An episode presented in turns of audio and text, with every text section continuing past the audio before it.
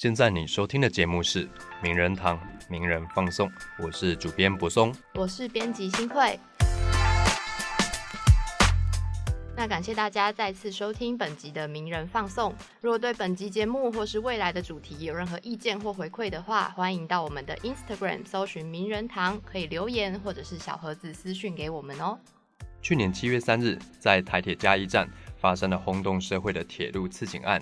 原因是一名郑姓男子在列车上被列车长发现票种不合，要求他要补票，可是他不从，并与随后前往处理的铁路警察李成汉远警发生了扭打，并持刀刺向了远警的腹部，导致其大量失血，送医不治身亡。本案经嘉义地院审理，四月三十日一审判决结果出炉，法院认定郑姓被告行为时有精神障碍，不能辨识行为违法。引用刑法第十九条第一项规定，判决无罪。但在无罪被宣判之后，舆论瞬间沸腾，很多民众不懂为什么杀人竟然可以判无罪，也有声音质疑，是不是只要说我有精神病就可以杀人呢？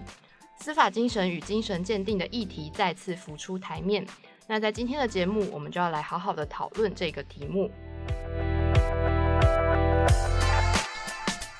先来介绍我们今天的来宾是云林地院的法官王子荣，子荣法官，法官跟大家打声招呼。好，大家好。那我们今天要讨论的是有关司法与精神鉴定的议题。那子荣法官因为在云林地院也都是刑事庭的法官嘛，过去从业十年多以来，应该也历经过不少有关精神鉴定的案子。那我们今天就好好来聊聊这个题目。那首先要先跟各位听听友说明一下，因为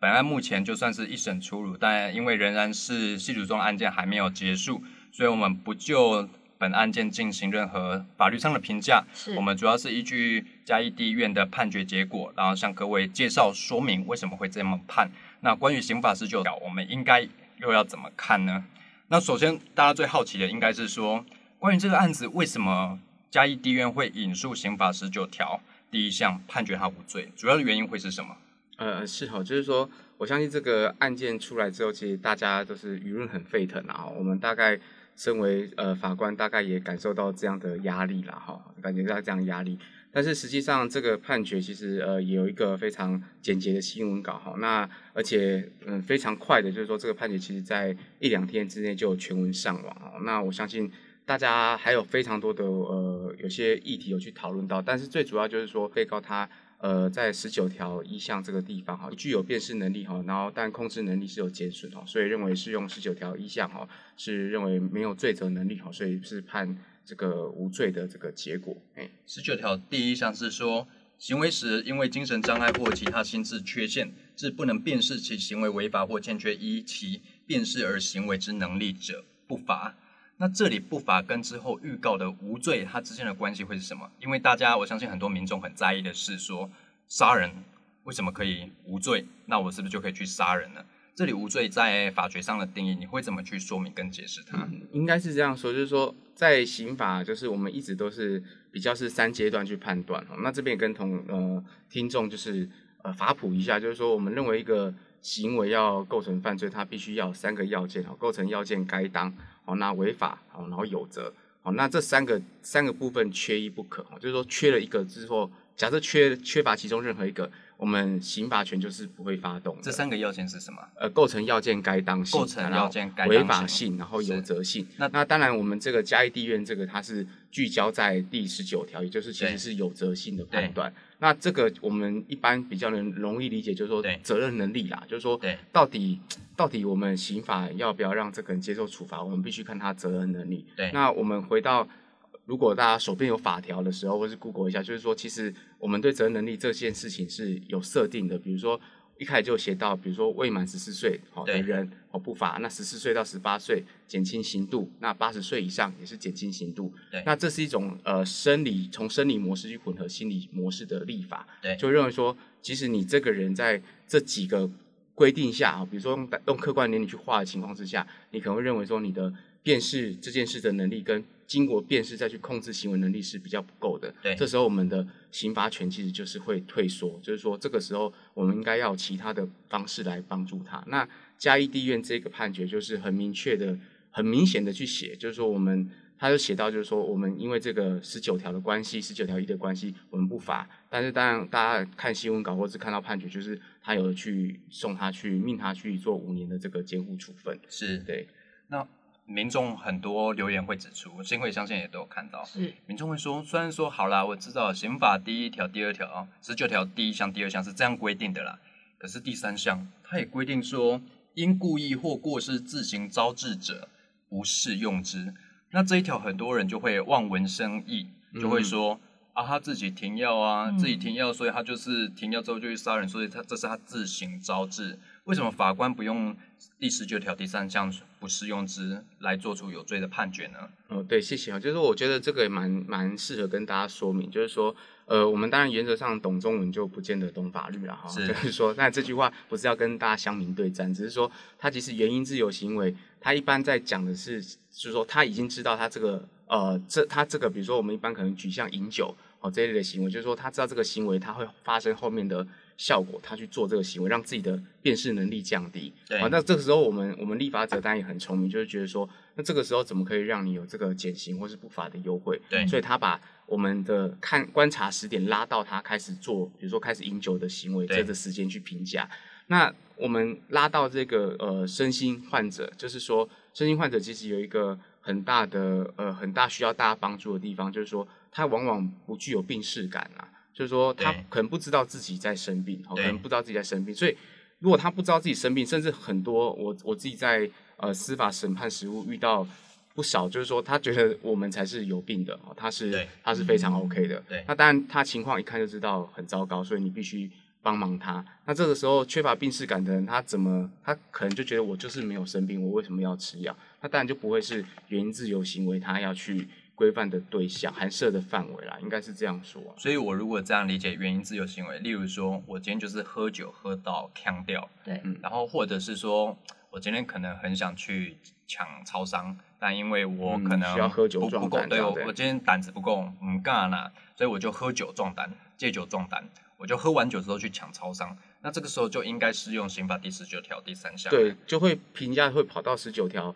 第三项原因自由行去看你当时喝酒，但你是要喝到，因为你可能去抢超商的时候，你可能会抗辩说，我当时已经陷入一个很很酒醉的状况，我根本没有办法去控制我能不能去抢对钱。但是问题是你在。就是这个，其实学理上很常探讨，就是说你在你在喝酒当下，其实就是想要借由酒去，就借由酒气去壮胆，让你本来不敢做的事情敢去做。呃，立法者他设定就这个时候当然不能让你有这种借口。可是我们拉回到嘉义地院这个案件，或是说一般身心病患者来看，其实他们就会缺乏病视感。对那缺乏病视感的时候，你说他是故意不吃药，或是他过失不吃药，那我觉得这个恐怕跟现实有一段差距啦。我觉得这一条需要大家去理清一下，也千万不要望文生义啦。对就，是就像子荣法官说的，其实你都看得懂条文的每一个字，但它实际上就是如何操作、如何做连接的，你可能常常会有一些错误的认识。比如说第十九条第三项是说它是简称，就是你们常说的原因自由行为嘛，那可能就是所谓的自行招致的状况是说，比如说我们刚才提到的喝酒的案例，我今天想抢超商，我就要借酒壮胆，所以我就做了这样的的事情。那这个是不是可以我们称为叫做在行为设定阶段的时候，就是我、嗯我在设定阶段的时候说啊，我就是要去抢超商，所以我就喝酒啦，借酒壮胆这样。那其实我们回到嘉义地院判的这个案这个案例来说好了，很多人就说啊，他有精神疾病，他自行断药，那他是不是就是想要做后续杀人的行为？那我们这边回到新闻稿上面说的好了，新闻稿上面说到这名真心被告呢，他自认为生活压力没有那么大，然后他为了省钱，为了赚钱，自以为哦，这边我们需要 code 起来，自以为症状情况都改善，就中断了就诊，然后也因此未规律服药。其实就是连接到他的服药顺从性，还有讲到他的病逝感的状况了。因为他觉得自己状况没那么严重，所以他自行停药。那这个跟你后续停药说是为了杀人，我想应该这个连结还很薄弱啦，哈。是对，那新会到目前为止，他们什么觉得说自己案件中，你常观察到哪些乡民的舆论反应，让你觉得，哎，这个事情恐怕也不是乡民所想的那么简单啦、因为其实，在判决出来之后，就是大家也看到很多很多的抗议声浪。对然后像我们刚刚提到第十九条这个条文，好像也引起了蛮多争议。比如说，大家不知道第三项可能原本它的规范范围是什么，是，所以其实有很多声音出来说啊，是不是要把刑法第十九条废除啊？那子荣法官怎么看这样子的声音？嗯，十九条其实呃母汤啊哈，就是 说母汤母汤，就是说千万不要有这个被假议题带风向哈，就是说实际上我们就回到一开始在讲刑法的架构哈，构成要件该当违法有责，哦这个。这个就是呃，我我我觉得这个就是我们刑刑法的真理了啦，哈，就是这样子啦，哈。那那当然，我们为什么会这样立法？其实一直在在意的就是说，比如说我刚举的呃一个未满十四岁的人，我们会觉得说他认识一个行为的本质，跟他控制的能力可能就不会那么好，哦，跟我们一般十八岁以上的成人比，就是有不一样的情况。那这个时候我们怎么会说需要他去负完全的责任能力？那一样就是在身心的患者里面。那当然，呃，嘉义地院这个是认为没有十九条，就是呃责任能力是不构成的。但有些是减呃减低或降降低的情况，这个时候我们当然也会从刑法的效果去调整。所以其实呃，我觉得责任能力十九刑法十九条这一条，其实它是一个我们告诉大家，或是说我们告诉民众说你为什么要被处罚，是一个这是一个很很明确，应该说它是一个它在构造上很有点像是 A B C 一样，就是说你因为被处罚是因为你认识到，而且你。本来可以控制不去做的，啊但是你去做了，所以我要去处罚你。是，那这个时候我们假设因为这个个案就认为说听起来十九条很怪，然后就舆论就变成说我要删除十九条，那恐怕跟我们整个刑法结构会产生很大的就是结构性的破坏啦，应该是这样，我我我这样认为。除了这次有关于十九条要不要废除之外呢，还有一个舆论声浪是说都是两公约害的啦哦。当然，我想刑法十九条它其实立法的。年代是比较久远一点了，跟或许近两公约是没有那么的直接有关联。没错没错。那我们刚才子龙法官听有提到说，一个人必须要认识到他所犯的责任，并且正确认知到自己必须要为这样的犯罪行为负上刑责。那回到这个案子来说好了，精神疾患他可能无法认识到他所犯下罪，他也可能没有条件去承担他所犯下罪的刑责。那通常这个时候，法院的立场会是什么？他没办法为他所担负的行为负担负起责任的话，你们会用什么样的方式去符合社会期待？好了，或者是说让他接受变相的惩罚？呃，应该是这样讲，就是说，刚因为博总提到社会期待，就是对这边当然我还是这自己自己作为是呃第一线的审判者跟法官，就是社会期待从来不会是判决要去考量的要素啦。那当然就是说，如果我们面对这样的一个被告，就是说呃。这样的被告可能不是很多啊，就是说在可在实务上，其实更多是一些小案件哦，就是可能是切到他有身心疾病，就说他没有办法负担这个刑事责任的时候，我们这时候就是像我们的监护处分，其实就是在考量说，这个时候你就必须要治疗，那你这个治疗就是由。呃，刑刑法去发动，就说你必须要去强制治疗。当然，我们这边可能就会连接到，就是说目前怎么看我们的监护就只有五年的期限。对。那当然，监护要不要如何修正以及如何要修正，那很多呃很多很多人都有提到这个部分了啦。那但是实际上回到我们真正在每天在处理的个案，就是说这个时候他如果假设需要的是治疗而不是刑法，那这个时候你也没办法，你这时候当然就是。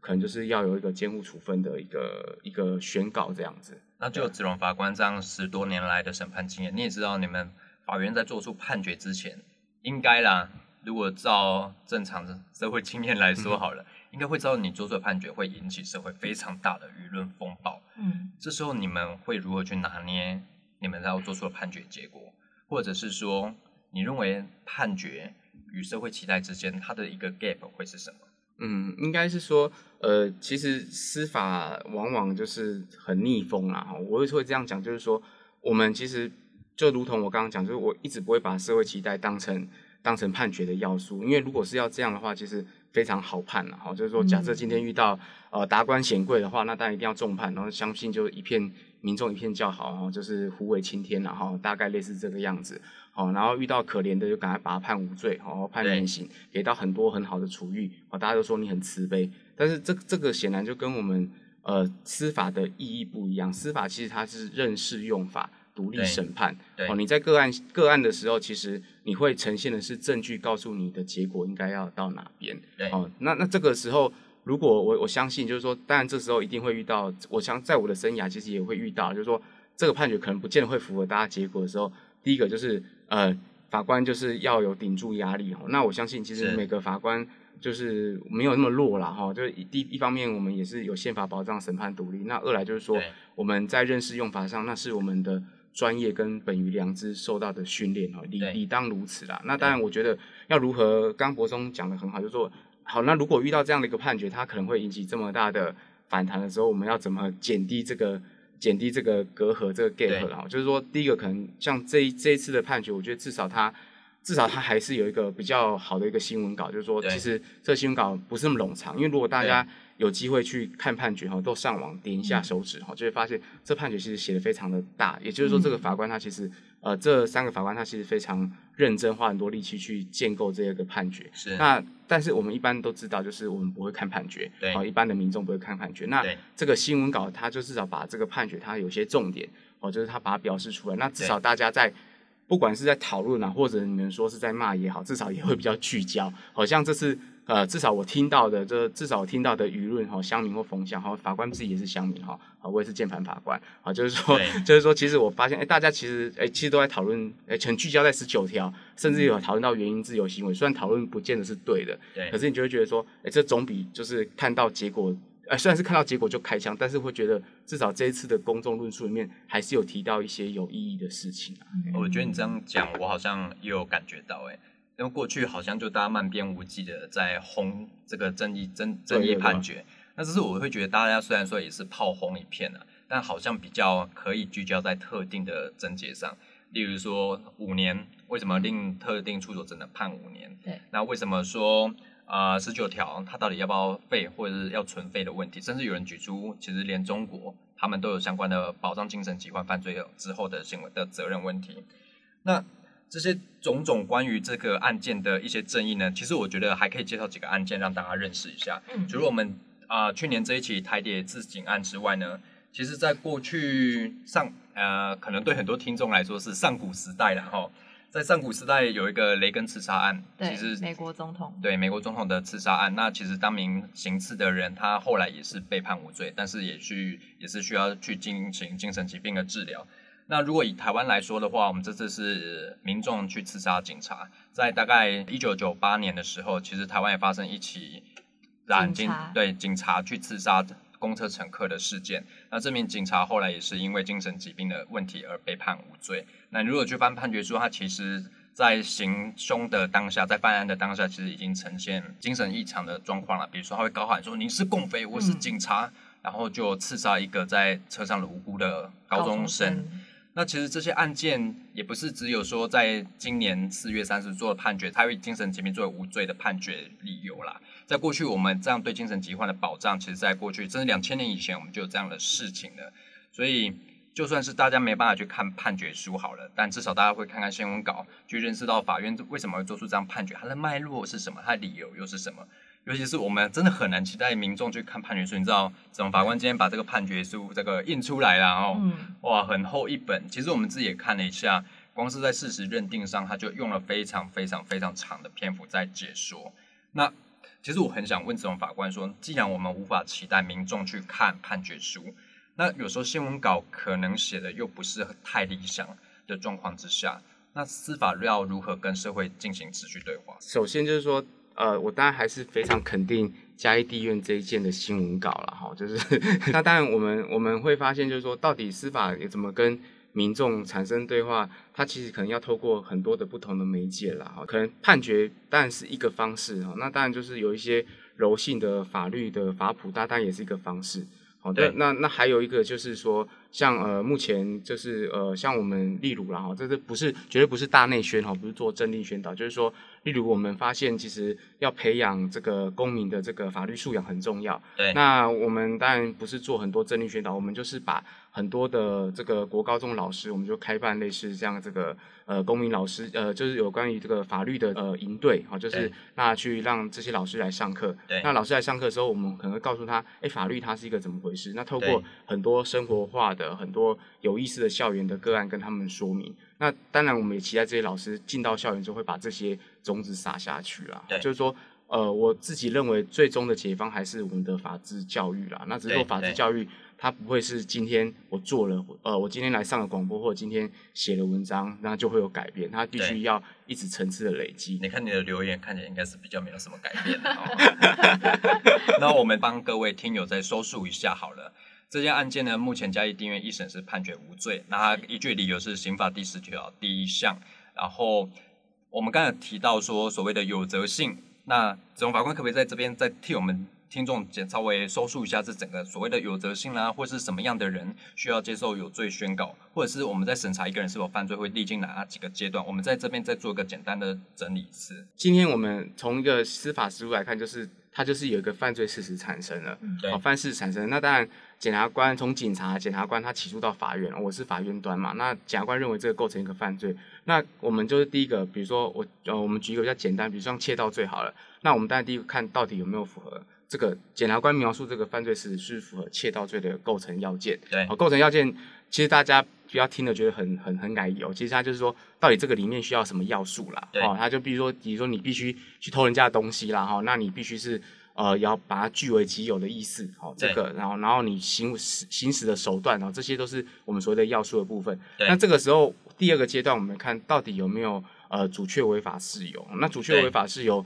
我们一般像刑法规定，比如说有正当防卫、紧急避难，那我们一般在哦像窃盗罪，可能这个要件它并没有太多的可以讨论的，哦，那这个时候我们觉得这构成违法性了，好，那就往下就是有责性，那有责性就是责任能力，我们就会看说，啊这个地方它是不是因为一般我们刑法是处理十八岁以上，就是呃十八岁以前是少年的处理的，对。好，那十八岁以上进来我们成呃我们这边的时候就会看，比如说他当时的责任能力是不是完整的，好，那例如说我们实务上就会遇到说啊他就是超过八十岁的。超过八十岁，这个时候我们的责任能力这边，我们就是刑法也是有规定，我们就是会有认为他责任能力是比较不够的，那这个时候我们再去调整。那这样的三个阶段走过之后，我们才是一个认为会是一个有罪的判决的一个。如果照我们的理解，就很像一个制成一样，哦，最后制出了这个成品，它必须经过这三个 SOP 这样子。对那这每个 SOP 里面，它都有不同的判断条件。那法官就是借由这些判断条件套到个案里面，然后从个案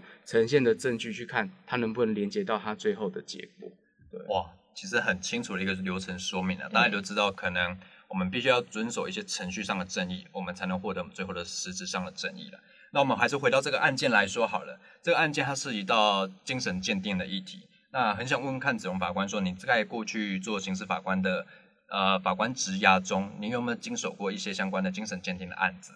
又或者是说，我们这样问好了，精神鉴定在刑事审判中它的重要性是什么？嗯嗯哦，谢谢哦。就是说，呃，其实大家在谈到鉴定的时候，就会有一些疑疑问啊，哈，也疑问。那我也是借机跟大家说明一下，就是第一个，呃，法官他不会什么都懂，哈，就是法官的生活经验，哈，不可能是什么都会，哈。那所以我们原则上最会的是什么？最会就是法律，哈。那我们会法律的时候，可是我们在现实生活中会遇到非常多的案件，它可能有一定的专业性，哦，一定的专业性，哈。例如说。我们就讲一个最简单、最简单的，就是你可能工程里面到底说这个这个东西呃漏水是从哪边漏水？对，好，那这个东西呃你可能很难想很难想象法官会去抓到漏水点啊，这个 这个大概不太可能了哈。我们哎，的啦不是这追点这啊头追了哈，这个做工的人哦，他们这个我们很尊敬他，但是我意思是说，我们其实这个部分我们就需要鉴定，那需要鉴定的帮助就是说他是提供他们专业的意见去辅佐我们。那以我自己个人而言，就是说。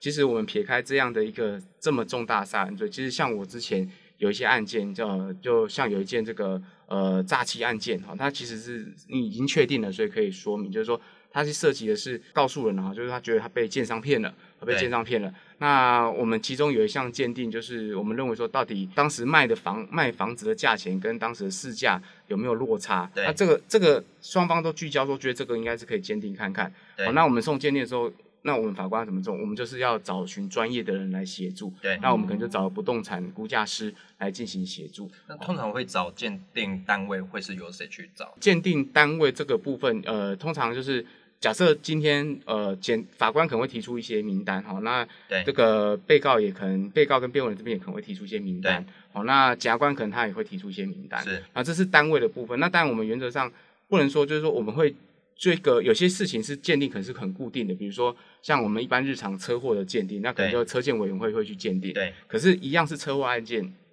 一样是车祸案件。例如，我们曾经就审理过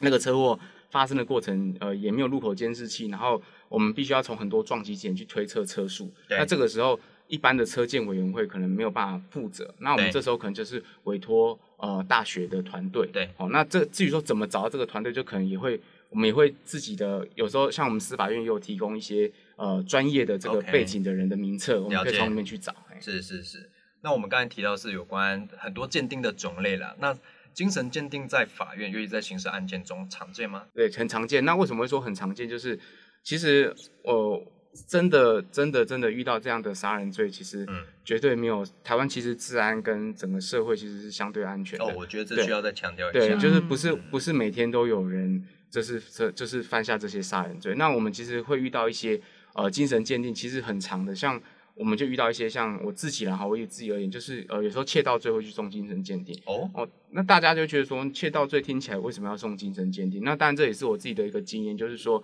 呃，那个案件你会发现这个被告他的行为也是确定的案件，所以可以讲，就是说在他的行为非常的怪异，他偷东西他是跑去人家家里，就是呃偷了一只观赏鸟，然后跑把它放生掉，哦，他是做这些事情。对，哦，那他做这些事情的时候，然后你会看到他的前案资料，就是非常多的这种小窃盗案件。对，那这时候我们开开庭的时候，就发现他他的家人有陪他来哈。那当然我们因为他一看就是他爸爸马上就把那个诊断证明就递上来，哈，就是说他其实第一个他长期确实有罹患身心的问题，对。哦，身心的问题，然后再来就是说呃那个被告的法庭上的应答，你就觉得其实有有需要帮忙啊，因为他看起来看起来是确确实是怪怪的啊，不是怪怪，就看起来是确实是有些困难。那这个时候我们当然就会启动鉴定的程序，因为是会想理解，透过身心科医师的专业判断来告诉我们到底他呃行为时他的辨识能力、认知能力到哪边这样子。那这个就是一个很寻常的事件。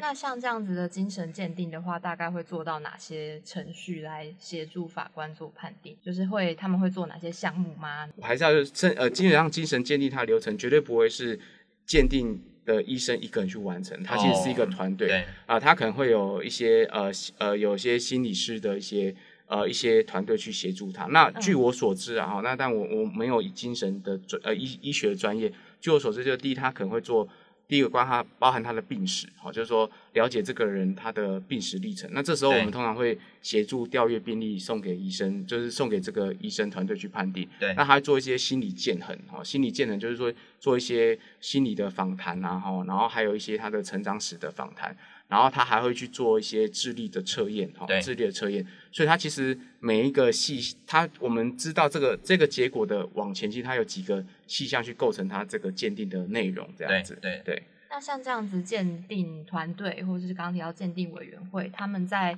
做完这个鉴定之后，他们还需要再做什么吗？比如说，他们有需要出庭作证吗？还是他们就交出这个报告就结束？嗯，这可以分成两个层次，就是说，原则上我们送鉴定之后会呃，基本上会得到一个是一个鉴定报告。对，那得到一个鉴定报告之后，假设了哈，假设就是说，呃，这一般可能比较除了像这个嘉义这个个案以外，像一般在这个性侵害案件，嗯。性侵害案件在做创伤后压力症候群的鉴定的时候，那这个时候通常呃辩护人这边他们会希望对这个实施鉴定之人交互诘问啊，哈，对，那基本上这个鉴定人大部分呃会以医生为主体，他可能就会来法院接受交互诘问这样子。那交互诘问，他们当然是会透过检察官跟辩护人，他们会透过他们的经验跟他们的法学素养来检一一方面可能一个可能是捍卫这个鉴定报告它的的专业性，那一方面可能是要打击这个鉴定报告它的专业性。哦那那这个时候我们当然还要综合。呃，这边还是要跟大家讲一下，就绝对不是鉴定意见出来怎么样我们就怎么做，绝对不是这个样子。其实，其实回到嘉义地院那个判决，就是你会发现，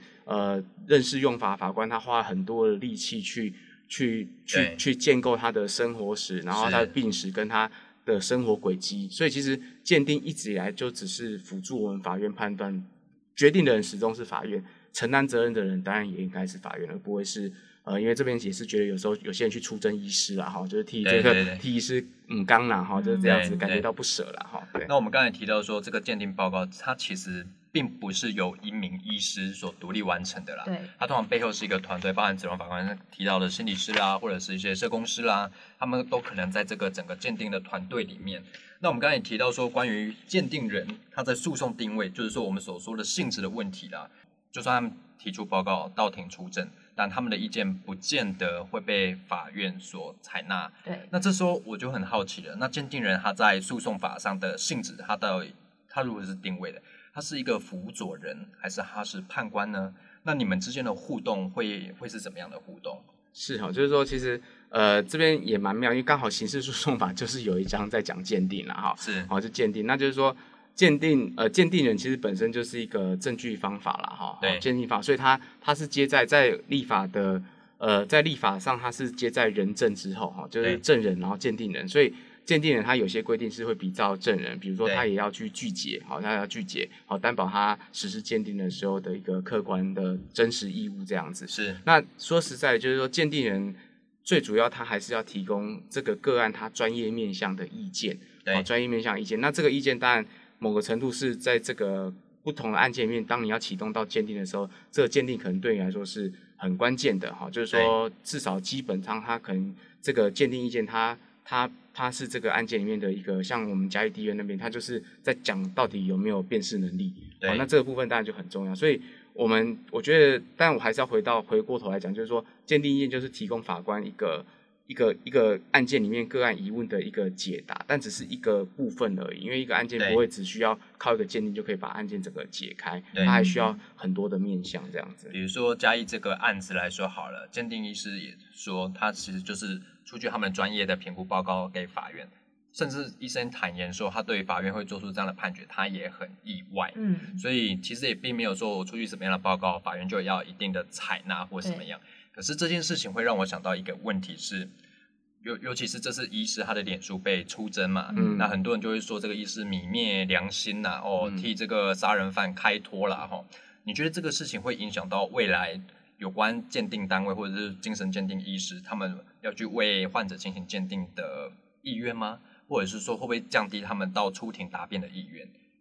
呃，我我觉得其实这是一个呃很难的问题啦，就是说我我相信其实呃我们台湾其实，在精神鉴定这一块，其实它它是一直在发展啦，那一直在发展，就包含就是说我呃先前有看到一位学长他的一个呃类似一个访谈啦，那也提到就是说可能以前要光是要送精神鉴定哈，或者是说。就是可能会包含这个内部可能觉得说啊会有费用的问题啦，对，啊，会有一些行政流程跟你说啊，这可能不是很适合，不需要啦，省麻烦。那其实，在我们现在的法官而言，就是我们如果有认为有需要，我们做一个批示，哦，就是说做一个批示送鉴定，那原则上后面的行政流程 SOP 都可以嫁接的起来。对好，那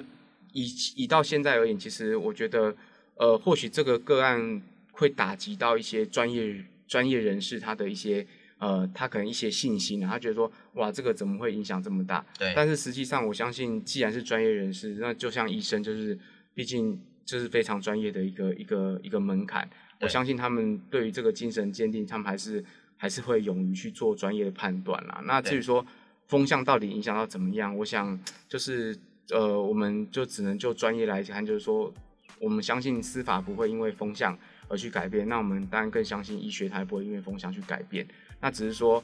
呃，另外一方面当然要提的就是说，就是这种出征的风气，当然会让人家很大压力。但对这个时候真的，大家要来出征名人堂对就好了。对 对，或许出征名人堂哦，转移一下焦点啊。那那对实际上，实际上专业的可贵应该也是在这边啦哈。那如果说我今天只是要去顺服一个大风向，那那也不需要这些专业了。是。